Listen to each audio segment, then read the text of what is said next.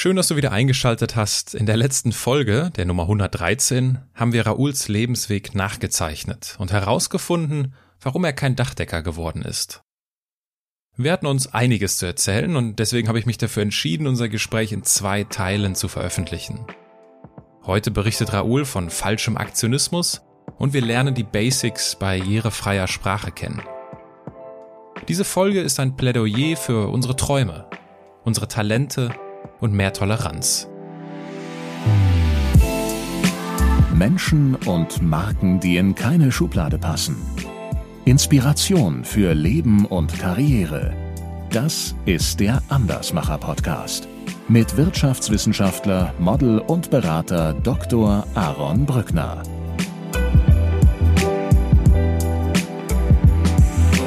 Und da meldete sich ein, ein Mädchen und sagte, sie möchte Dressurreiterin werden.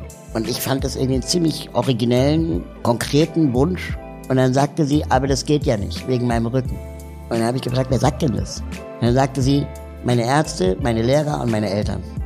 Und das hat mir das Herz gebrochen, weil ich einfach dachte so, der einzige Mensch auf dem Planeten, der weiß, ob das geht oder nicht mit dem Rücken, ist doch sie selbst.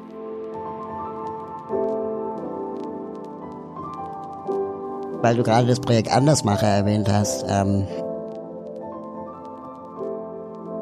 da gibt's eine Geschichte, die mich wirklich bis heute sehr bewegt und ähm, ich immer wieder in so Situationen komme, wo mir ähm, heiß, heiß und kalt wird, äh, zu sehen, wie andere Menschen mit Behinderung vom System, sage ich jetzt mal, von den Strukturen, in denen sie leben, in ihren Potenzialen so eingeschränkt werden, dass ähm, es mir das Herz bricht. Und ähm, Andersmacher, das ist ähm, ein eine Website, wo wir Menschen porträtieren, die etwas in ihrem Leben anders gemacht haben als andere Menschen mit der gleichen Behinderung auf dem Weg zum Beruf. Also, ne, wenn du dich für Holz interessierst, dann ist es relativ logisch, dass man dir irgendwie im Berufsinformationszentrum sagt, ja, probier doch mal Tischler. Sobald du aber im Rollstuhl sitzt, wird dir dein Berufsberater nicht sagen, probier mal Tischler. Dann wird sagen, ja, du sitzt im Rollstuhl, du kannst nicht Tischler werden, ähm, mach mal Bürokaufmann. Mhm. Und die Leute sind dann unglücklich als Bürokaufmann, weil sie eigentlich Holz liebten. Und ähm, das liegt dann natürlich auch daran, dass die Person im Arbeitsamt oder eine berufsberatende Person äh, auch sich selber nicht vorstellen kann, dass man auch im Rollstuhl Tischler werden kann. Und genau diese Leute porträtierten wir. Also ein Tischler im Rollstuhl. Und wenn man mit dem Tischlermeister spricht, dann erzählt er, naja, also das war eigentlich gar kein Problem, weil ähm, unsere Werkstatt war eh im Erdgeschoss. Und ja, die Werkbank war zu hoch, aber mein Gott, wir sind Tischler. Das sei dieser Pragmatismus, ne? Ähm, das war für die eine Woche Arbeit und da hatten die eine barrierefreie Werkstatt. Ähm, weil sie Tischler sind. Das ist doch so naheliegend. ähm, und das dann auch jungen Menschen Hoffnung zu machen und auch zu zeigen, hey, natürlich kannst du auch Tischler werden, wenn du Holz magst. Ähm, das war mir sehr wichtig. Und die Idee kam, als ich in Ludwigshafen war, an einer Schule zu Besuch. Ich habe da einen Vortrag gehalten über Inklusion und ich dachte, das ist eine Inklusionsschule. Und stand auch dick drauf auf der Schule, so ein riesiges Schild, Inklusionsschule Ludwigshafen. Und äh, dann begegnet mir in der Schule aber nur behinderte Kinder. Mhm. Und dann dachte ich, Moment mal, Inklusion heißt doch alle zusammen, Kinder mit und ohne Behinderung. Und habe dann die Rektorin gefragt, was das denn jetzt hier ist. Und dann sagte die, ja, ja, wir sind eine Inklusionsschule, weil wir verschiedene Behinderungsformen unterrichten. Okay, so habe ich die Definition jetzt nicht verstanden. Ja, ich auch nicht, genau. und dann meinte ich so, Moment mal, aber Inklusion heißt eigentlich was anderes. Und dann meinte sie, ja, ja, ich weiß genau, worauf Sie hinaus wollen. Ähm, demnächst nehmen wir auch Geflüchtete auf. Also. Und dann dachte ich, ey, Inklusionsschule ist jetzt auch kein Restebecken. Also das ist jetzt auch nicht irgendwie, ähm, wo dann alle genommen werden, die kein anderer wollte. So. Ähm, die hat das Konzept überhaupt nicht begriffen. Und die war Direktorin der Schule. Also ich war richtig sauer. Und äh, aus diesem Rebellentum heraus, ähm, die Geschichte muss ich noch erzählen, aus diesem Rebellentum heraus habe ich dann die Rektorin um eine Möglichkeit gebeten, mal mit den Schülern zu sprechen. Und dann hat sie mir eine Klasse gezeigt und haben mir einen Schul Stuhlkreis gemacht. Und da waren da zehn Schülerinnen, alle mit Behinderung. Und ich habe dann so, weil ich ja auch kein Pädagoge bin, ganz naiv gefragt, was wollt ihr denn mal machen, wenn ihr mit der Schule hier fertig seid? Was wollt ihr werden? Und dann meldete sich ein, ein Mädchen und sagte, sie möchte Dressurreiterin werden. Und ich fand das irgendwie einen ziemlich originellen, ähm, konkreten Wunsch, wo ich dachte so, ja geil, in dem Alter hatte ich noch keine Idee, da habe ich noch Lego gespielt. Ne? Mhm. Und die wollte Dressurreiterin werden, die war fest davon überzeugt. Und dann wollte ich sie gerade da drin bestärken und dann sagte sie, aber das geht ja nicht, wegen meinem Rücken. Und dann habe ich gefragt, wer sagt denn das? Und dann sagte sie, meine Ärzte, meine Lehrer und meine Eltern. Und das hat mir das Herz gebrochen, weil ich einfach dachte so, der einzige Mensch auf dem Planeten, der weiß, ob das geht oder nicht mit dem Rücken, ist doch sie selbst. Und nicht der Arzt, nicht der Lehrer, nicht die Eltern. Das ist ja ihr Rücken. Und ich habe dann mehr oder weniger im Affekt zu ihr gesagt, ähm, keine Ahnung, ob das jetzt richtig ist, was ich dir sage, aber ähm, du solltest es auf jeden Fall ausprobieren, Dressurreiterin zu werden. Und du solltest, wenn du merkst, es geht nicht, auf jeden Fall irgendwas mit Pferden machen. Aber lass dir niemals Bürokauffrau einreden. Mhm. Weil dann wirst du unglücklich sein. Und bleib bei dem Thema Pferde. Also so nah du kannst. Ja. Das wird ja auch nicht jeder Astronaut, aber die Leute, die wirklich mit, mit, mit 18 noch Astronaut werden wollen, die werden später auch irgendwas in der Sternwarte tun. Ja. Ja, aber bleib beim Thema. Und ähm, ich finde es so krass, dass einem, einem, einem 14-jährigen Mädchen gesagt wird, das kannst du nicht, das geht nicht, das darfst du nicht. Es könnte was passieren. Ich meine, auf der einen Seite steckt da ja so ein bisschen diese harte Ehrlichkeit drin, die du auch kennengelernt hast früher, ne? wo ja. man einfach sagt, ja, okay, das, also manche Sachen, manche Sachen gehen halt nicht. Ja. So. Aber das, was du da hinterher schiebst, finde ich, ist das Entscheidende. Und ich bin äh, dankbar, dass du das äh, so formuliert hast. Es kommt auf das Thema an. Ja, eben. Das, der Traum steckt nicht in diesem konkreten Berufswunsch, sondern er steckt in dem beruflichen Umfeld. Ja. Und wenn das Dressur, finde ich genau richtig, wie du gesagt hast, du musst irgendwas mit Pferden machen. Genau das ist. Ja, und auch wenn richtig. dann, wenn dann so, ähm, ich rede ja total viel zum Thema Inklusion, auch mit Pädagoginnen und Lehrern und HeilerziehungspflegerInnen und so. Und ähm, die sagen dann ganz oft so Sätze wie, ja, aber wenn die dann etwas werden wollen, was wirklich nicht geht, mhm. ne, dann sage ich, also jetzt mal ganz ehrlich, wie viele Kinder wollen Astronaut werden? Und wir haben einen Astronauten da oben im Weltall gehabt. Ja. Alexander Gerst. Und haben wir jetzt, keine Ahnung, 79 Millionen unglückliche Menschen in Deutschland, weil sie nicht Astronaut werden konnten? Oder ist es nicht irgendwie auch, haben nicht auch Menschen mit Behinderung genauso die Pflicht und auch die Verantwortung zu spüren und zu merken, das geht nicht? Also äh, ihre eigenen Grenzen auch zu spüren. Und nicht die Grenzen, die man ihnen von außen auferlegt, sondern die eigenen Grenzen. Und die können sie dann entweder verschieben oder akzeptieren. Und ähm, äh, natürlich hatte ich auch diese Grenzen. Und äh, ich bin total dankbar, dass meine Eltern mir gesagt haben, du kannst alles ausprobieren, ähm, aber irgendwann wirst du merken, bestimmte Dinge gehen nicht. Und es ist, wir, wir lassen dich nicht hängen, wenn es nicht geht. Aber du, nur du weißt es, ob es geht oder nicht. Und ich glaube, diese, diese, diese, diese Wärme, diese Akzeptanz, ja. das bleibt beim Thema. Ähm, ja. das, das fehlt total. Und ein paar Jahre später, um genau zu sein, vor drei Jahren, habe ich eine ähnliche Situation erlebt, die mich jetzt noch mehr bestärkt, auch Aktivist zu sein. Ähm, da war ich äh, für fünf Tage undercover in einem Behindertenheim weil wir damals gegen ähm, ein Gesetz protestiert haben, das äh, Gefahr lief, Menschen mit Behinderung gegen ihren Willen in Heime zu zwingen, wenn die Betreuung im Heim billiger ist als zu Hause.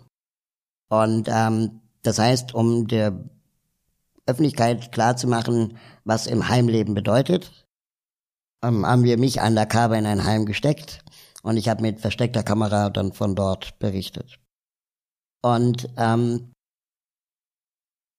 die Leute glauben ja, also die, die Leute da draußen, die nicht betroffen sind, ne, die glauben, Heime sind was Gutes für Behindertenheim, ne? Da ist irgendwie Personal da und da werden die versorgt und da gibt's dann irgendwie Therapie vielleicht und ja. ähm, dass diese Menschen in diesen Einrichtungen aber auch einem Stundenplan unterliegen, ähm, wo es regelmäßige Essenszeiten gibt, wo ähm, sie keinen Einfluss darauf haben, wer ihnen beim Waschen hilft, ob es ein Mann ist oder eine Frau. Das heißt, auch deine sexuelle Entwicklung und Identität ist gestört, wenn plötzlich eine hübsch aussehende oder hübsch aussehender Pfleger äh, ähm, dich nackt sieht. So. Also es ist ja auch mit Charme ganz viel da gewesen. Und die schließen nicht die Badezimmertür hinter dir ab, weil es ja Zeit, die verloren geht.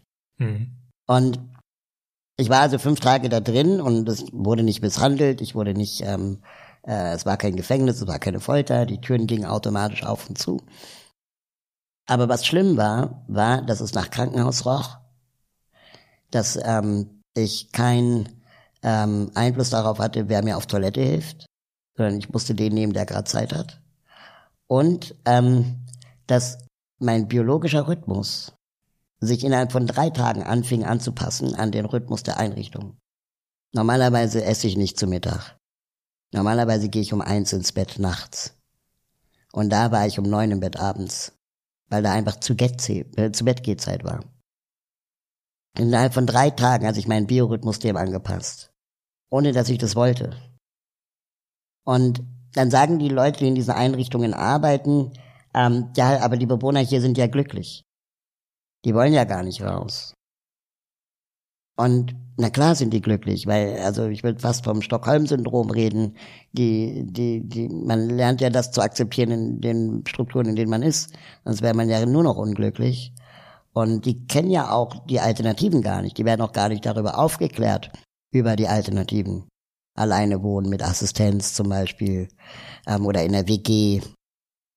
Und einer meiner Zimmernachbarn, also ein Zimmer weiter, der hatte gerade ähm, äh, Urlaub und der war den ganzen Tag zu Hause und hat von morgens bis abends von acht bis neun, also von acht Uhr morgens bis neun Uhr abends äh, ähm, RTL 2 geguckt. RTL 2. Und der war 25. Und dann habe ich den gefragt, ey, pass mal auf, wollen wir nicht mal rausgehen?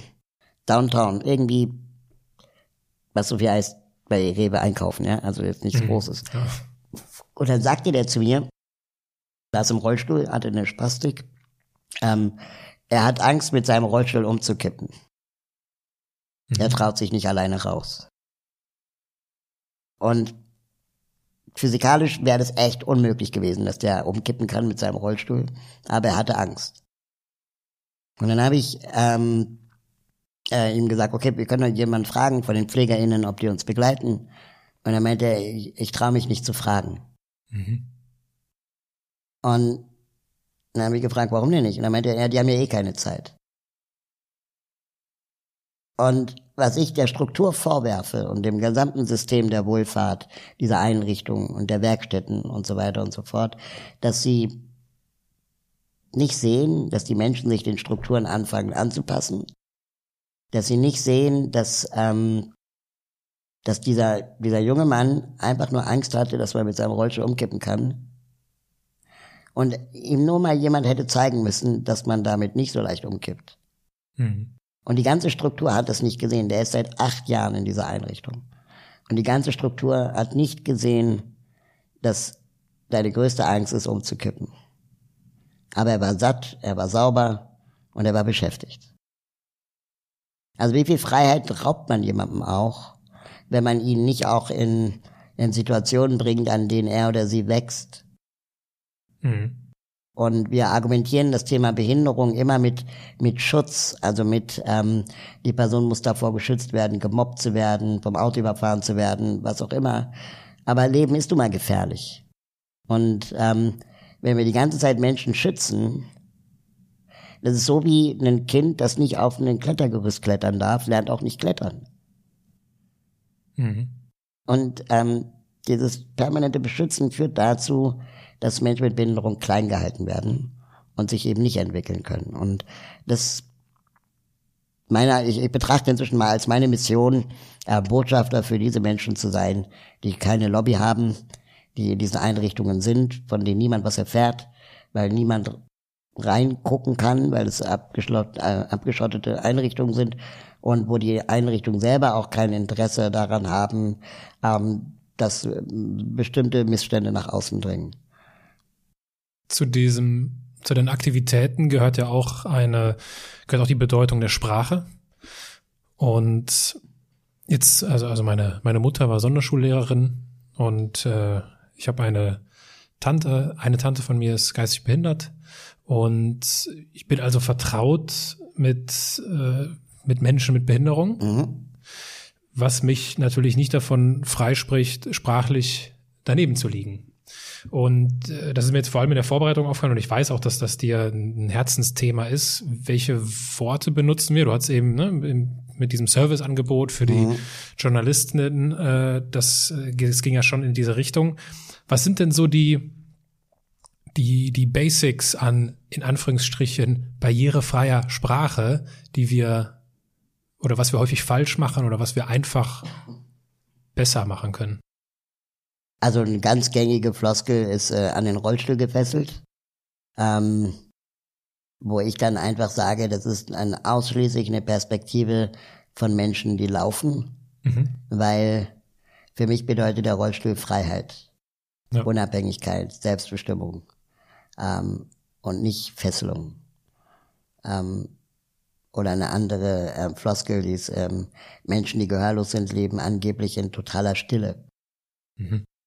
Was auch absurd ist, weil ähm, wenn du noch nie zuvor in deinem Leben gehört hast, dann bedeuten Töne dir auch nichts. Dann vermisst du sie auch nicht. Aber du ärgerst dich tierisch, dass alle reden und du sie nicht verstehst. Aber es heißt nicht automatisch, dass die Menschen sich nichts mehr wünschen, als hören zu können. Äh, sie wünschen sich vielleicht mehr, dass alle Gebärdensprache sprechen. Mhm. Und ähm, wenn, wenn man mich fragt, sag mal, Raul, wenn morgen eine Fee vorbeikäme und sagen würde, du hast einen Wunsch frei, was würdest du dir wünschen? Dann würde ich mir nicht wünschen, laufen zu können. Sondern ich würde mir wahrscheinlich eher Aufzüge und Rampen wünschen, was schon zwei Wünsche sind. Ähm, und das verstehen die Leute dann oft nicht. Und dann versuche ich denen zu erklären, in, in Form von Vergleichen, was ich damit meine. Also klar wäre das mal nice, irgendwie, keine Ahnung, über Gras zu laufen oder mal irgendwo runterzuspringen oder ne, so, wäre vielleicht mal vom Kick her ein schönes Gefühl. Aber ich gehe jetzt nicht weinend ins Bett, weil ich nicht Gras unter meinen Füßen spüre. Und ich wache auch nicht weinend auf und stelle fest, oh Gott, ich kann ja gar nicht laufen. Sondern es ist halt so. Ich bin so auf die Welt gekommen und ich habe, äh, mir fehlt ja nichts. Mhm. Und mir fällt immer erst dann auf, dass ich ähm, behindert bin, äh, wenn ich auf Barrieren treffe. Und dann werde ich auch eher behindert, als dass ich behindert bin. Ähm, Hast du ein Beispiel dafür? Also wenn, ähm, als ich auf dem Weg hierher war, da bin ich mit dem Berlkönig gefahren. Das ist so ein Sammeltaxi. Und ähm, weil die nur wenige barrierefreie haben, habe ich ähm, eine halbe Stunde auf das Taxi gewartet. Mhm. Wäre ich nicht behindert, ähm, hätte ich ja jedes Taxi nehmen können und hätte innerhalb von einer Minute ein Taxi gehabt. Also diese, dieser behinderungsbedingte Mehraufwand, ähm, das ist eine Barriere, die von außen kommt. Also es gibt einfach zu wenig barrierefreie Taxis. Mhm. Das ist die Barriere. Oder wenn ein Aufzug an einem U-Bahnhof kaputt ist, dann bin ja nicht ich das Problem, sondern der Aufzug. Interessant finde ich, dass du, also du, äh, was dazu geführt hat, dass du zu spät gekommen bist, aber du hast das gar nicht. Warum hast du das nicht gesagt? Ist das so? Ja, weil ich dann halt auch in dem Moment dachte so, okay, zehn Minuten, das kann man noch irgendwie, ja. so kann man mal zu spät kommen. Ne? Aber das wird dir sicherlich häufiger passieren. Also wenn ich mir vorstelle, du war auch, bin auch seit einer Stunde unterwegs gewesen, ja. Also ja. Das, ich dachte, das wird reichen. Jetzt gibt also ich stelle mir manchmal so vor, bist an irgendeinem Bahnhof und dann geht da plötzlich der Aufzug nicht, dann bist ja geliefert.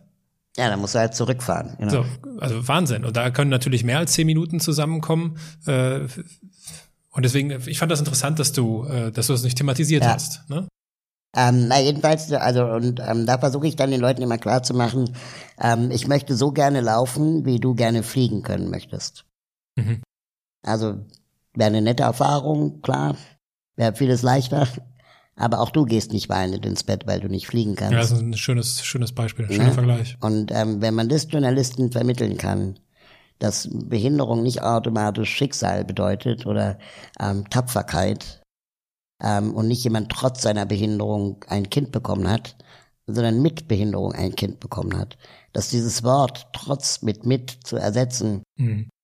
stilistisch ähm, gar keinen Aufwand macht, also beim Schreiben, aber wenn du etwas, äh, die Botschaft, die du vermittelst, äh, enthält viel mehr Akzeptanz als dieses bewundernde trotzdem.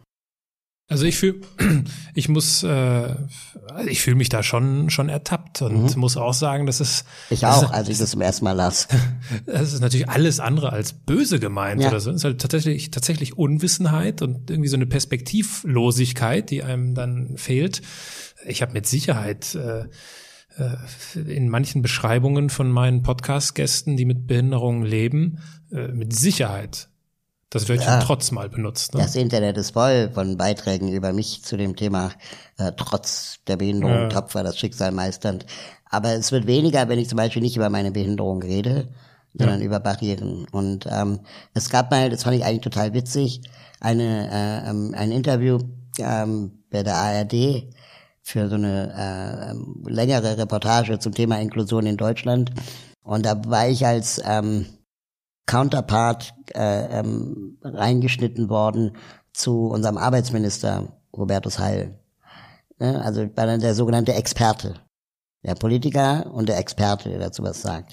Und dann stand in der Bauchbinde Raul Krauthausen, Inklusionsaktivist. Und man sah natürlich, dass ich im Rollstuhl sitze. Man erfuhr aber nicht warum, man, man sah es aber. Mhm. Und ähm, genau diese, diese Wertschätzung äh, äh, finde ich dann auch ganz angenehm, wenn dann ähm, ich dafür gelobt werde, dass ich Hubertus Heil Paroli geboten habe ähm, und nicht, dass ich trotz meiner Behinderung einen geraden Satz rauskriege. Mhm. Ja, ich weiß, was du meinst. Ein Thema, was äh, aus meiner Sicht so ein bisschen wie der Moment äh, dir die Hand zu geben. Also ich habe mhm. dir ja eben auch die Hand gegeben und natürlich ist mir durch den Kopf gegangen, muss ich dem Raoul jetzt die Hand geben? Ja. Wie gebe ich dem Raoul die Hand? Muss ich irgendwie aufpassen, weil ich habe noch, ich achte normalerweise schon drauf, mhm. ordentlich und feste die Hand zu geben. Ich weiß nicht, ob dir das aufgefallen ist, aber ich habe dir, glaube ich, nur ganz locker die Hand mhm. gegeben. Ne? Und jetzt weiß ich auch nicht, ob dir das irgendwie negativ das aufgefallen ist. Das machen alle so. Aber gut, äh, äh, das, das scheint, dann bin ich damit mit nicht, äh, nicht alleine. Ähm, und jetzt ist es, ich, die Frage, die jetzt kommt, die fühlt sich so ähnlich an wie, ich gebe dir gleich die Hand. Äh, ich bin so ein bisschen unsicher, wie ich das anspreche. Ich weiß aber, dass du es ganz offen thematisierst. Und zwar sagst du, dass es ein dass es ein Thema ist oder dass es auch ein Problem ist, dass nur weil ein, nur weil ein Rollstuhlfahrer ein Bild gemalt hat, das nicht gleich heißt, dass er ein toller Künstler ist. Ja. Dieses Thema, wie kritisiere ich einen Menschen mit Behinderung? Ja. Wie identifizierst du denn für dich, ich sag mal sowas, ja so aufrichtiges Feedback? Ähm, die Frage habe ich neulich auch ähm, einer Künstlerin gestellt mit Behinderung. Und sie meinte, äh, sie kann das total gut ähm, differenzieren und verstehen. Und sie versteht nicht, dass ich das nicht könnte. Aber ich bin dankbar, dass du diese Frage stellst, weil ähm, ich kann es wirklich nicht so einfach identifizieren.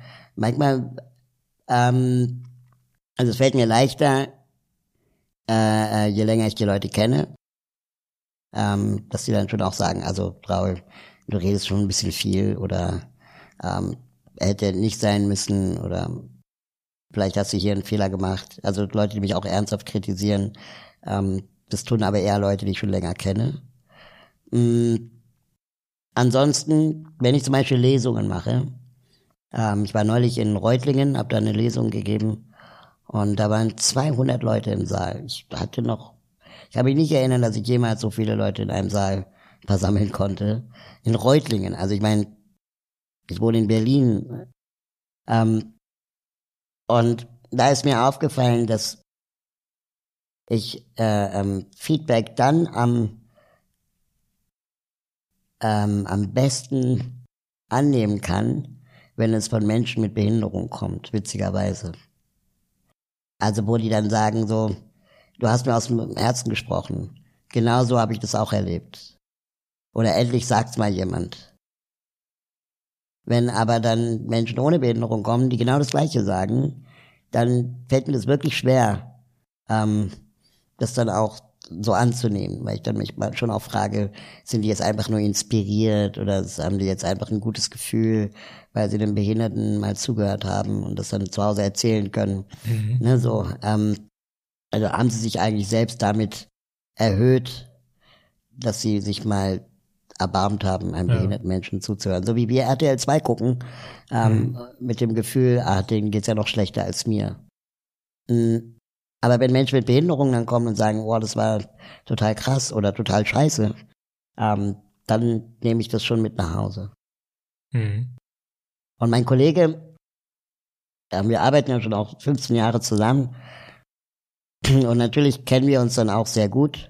Und wir waren dann mal zusammen in Erlangen auf einer Veranstaltung. Und du kannst dir auch nicht vorstellen, was für ein Scheiß inzwischen als Inklusion herhalten muss. ähm, und auch das alle total toll finden, obwohl es der größte Scheiß ist. Ähm, da war ich in Erlangen auf einer Veranstaltung, ich habe da einen Vortrag gehalten und dann kam der Bürgermeister und hat einen Vortrag gehalten und die sagen dann auch immer alle die gleichen Floskeln und Sätze, ähm, sowas wie eine Stadt für alle oder äh, wir haben uns auf den Weg gemacht oder ähm, wir müssen die Barriere in den Köpfen senken und ich kann diese Floskeln alle schon nicht mehr hören. Und dann kam in der Pause vor dem Mittagessen kam eine Band. Und die Band war, ähm, glaube ich, eine zehnköpfige Truppe, wo der Sänger keine Behinderung hatte, mit Gitarre in der Hand. Ähm, der also offensichtlich der Bandleader war. Und alle anderen neun waren Menschen mit Down-Syndrom, die Schirmmützen trugen, blaue T-Shirts und gelbe Socken in Sandalen. Und die waren alle so um die 40, 50 und auf den T-Shirts stand drauf Lebenshilfe Werkstatt Express. Und es war eine, eine so krasse modische Entgleisung und eine so krasse musikalische Entgleisung und es war eigentlich nur behinderte Menschen instrumentalisiert, um die Arbeit des singenden Nichtbehinderten zu legitimieren. Ähm, die haben auch nur klatschen dürfen, die Behinderten im Background. Dass dann mein Kollege irgendwann zu mir gesagt hat, also sorry Raul, aber kein Applaus für Scheiße. So, und das muss man einfach auch dann mal, wir haben dann, waren die einzigen, die nicht geklatscht haben. Ähm, und dass die das nicht sehen, das ist einfach eine, das ist eine ganz, ganz, ganz klassische, äh, klassische, krasse, ähm, fast schon Kolonialistennummer, die die da gefahren haben, ne? Also. Ja, stimmt. Richtig schlimm. Wir biegen mit Blick auf die Uhr. Wir biegen, wir biegen so langsam aber sicher auf die, auf die Zielgerade ein. Und jetzt bist du, wir haben jetzt, wir können die Themen natürlich auch nur streifen mhm. in der Kürze der Zeit. Aber wir haben über die Themen gesprochen, die dich, die dir wichtig sind. Mhm. Und ich würde dich gerne vor eine, vor zwei Szenarien stellen. Einmal Szenario A. Du wirst in deinem Leben 50 Jahre alt. Mhm. Dann stirbst du. Dir ist es aber in dieser Lebenszeit gelungen, die Gesellschaft hinsichtlich Inklusion zu revolutionieren und du wirst auch noch Millionär dabei. Mhm.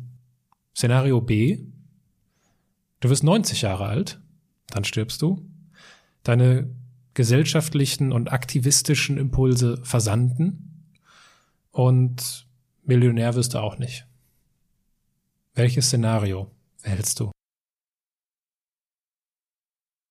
Ich glaube, ich wäre trotzdem bei B, weil ich das Leben einfach auch so mag und ähm, weil nicht alles in meinem Leben äh, ähm, Menschen mit Behinderung äh, bedeutet. Ähm, ich habe mich gestern mit einem Freund unterhalten und der meint, Raul, wenn man dich online erlebt, dann ist es ein anderer Raul, als wenn man dich privat kennt.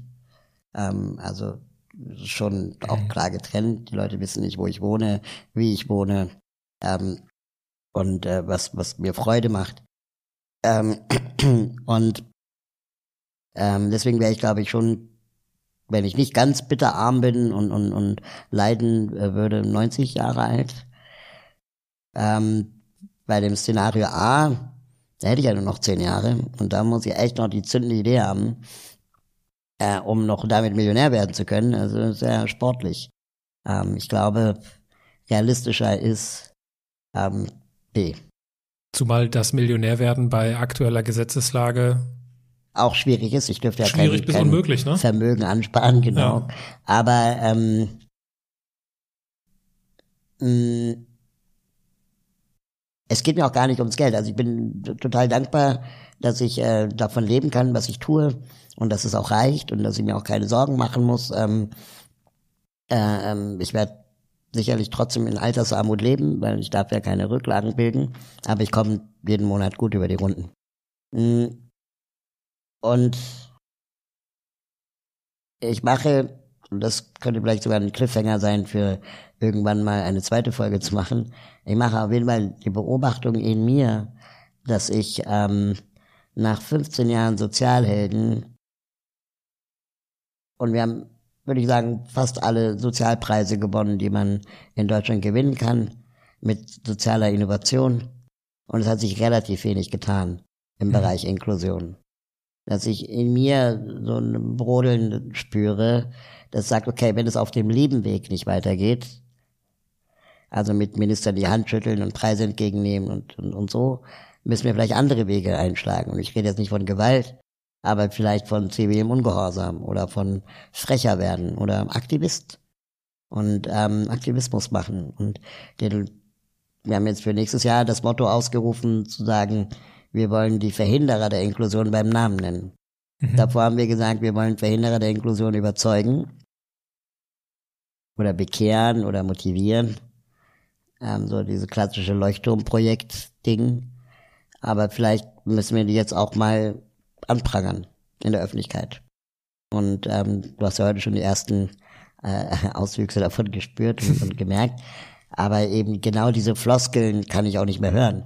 Und vielleicht müssen wir da jetzt auch andere Methoden anwenden. Und witzigerweise beobachten wir das ja auch in anderen Gruppen der Gesellschaft, beziehungsweise anderen Themen in unserer Gesellschaft. Ähm, äh, Klimawandel, ne? Fridays for Future, Extinction Rebellion, ähm, äh, Carola Rakete und die Sea-Watch. Also all diese ganzen Initiativen, das sind ja, da, da, das ist ja, weil das nicht mehr anzusehen ist, wie da untätig äh, ähm, gehandelt wird. Und deswegen sind Leute aufgestanden und haben gesagt, ey, jetzt müssen wir mal was tun. Und beim Thema Inklusion, denke ich, wäre es vielleicht auch mal an der Zeit, ein bisschen rebellischer zu werden. Ähm, weil, und das ist wirklich ein Gedanke, der relativ frisch ist bei mir, ähm, wenn PolitikerInnen ihre Sonntagsreden schwingen und sagen, ähm, wir müssen die Barrieren in den Köpfen senken. Das ist ein Satz, hinter dem sich alle versammeln und wo alle klatschen. Ja. Ähm, aber niemand weiß, was jetzt konkret der nächste Schritt ist. Genau. Das ist so eine richtige Sonntagsrede. Und Ja. Oder auch, wir alle sind ja irgendwo behindert. Das mag sein, aber dann habe ich eine Behinderung mehr. Mhm. Ne? Oder eine andere Floskel, ähm, wir haben uns auf den Weg gemacht. Diesen Satz höre ich seit 25 Jahren.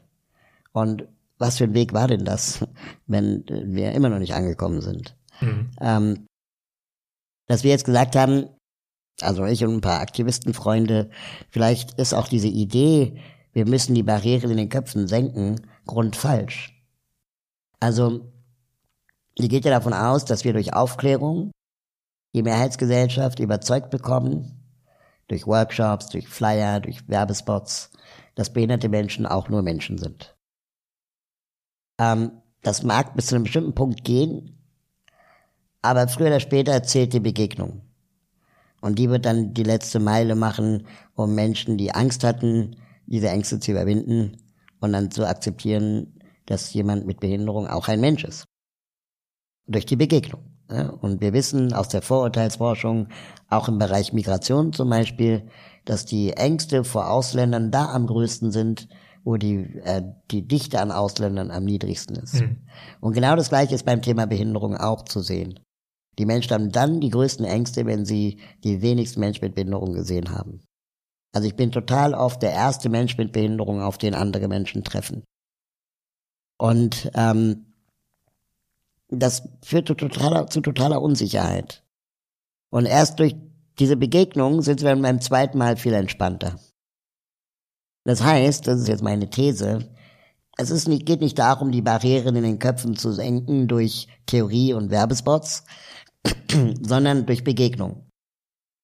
Begegnung kannst du aber nur schaffen, wenn es einen Aufzug gibt, wenn Untertitel vorhanden sind, wenn gleichberechtigter Zugang zur Bildung existiert. Das heißt eigentlich durch Gesetze. Und erst durch die Begegnung sinken die Barrieren in den Köpfen. Das heißt, wir müssen erst die Aufzüge bauen, bevor wir Werbespots schalten.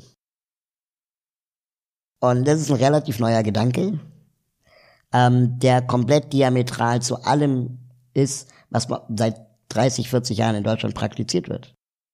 Seit 30 Jahren schaltet die Aktion Mensch in deutschen Fernsehen zu Weihnachten schöne, wohlige Werbespots, wo zwei Kinder, eins mit und ohne Behinderung, beste Freunde sind und sich lieb haben. Aber es gibt keinen Werbespot, der anprangert, dass Aufzüge ständig kaputt sind. Hm.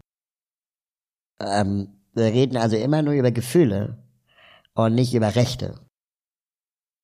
Und ich glaube, wir müssen viel mehr über, über Rechte reden.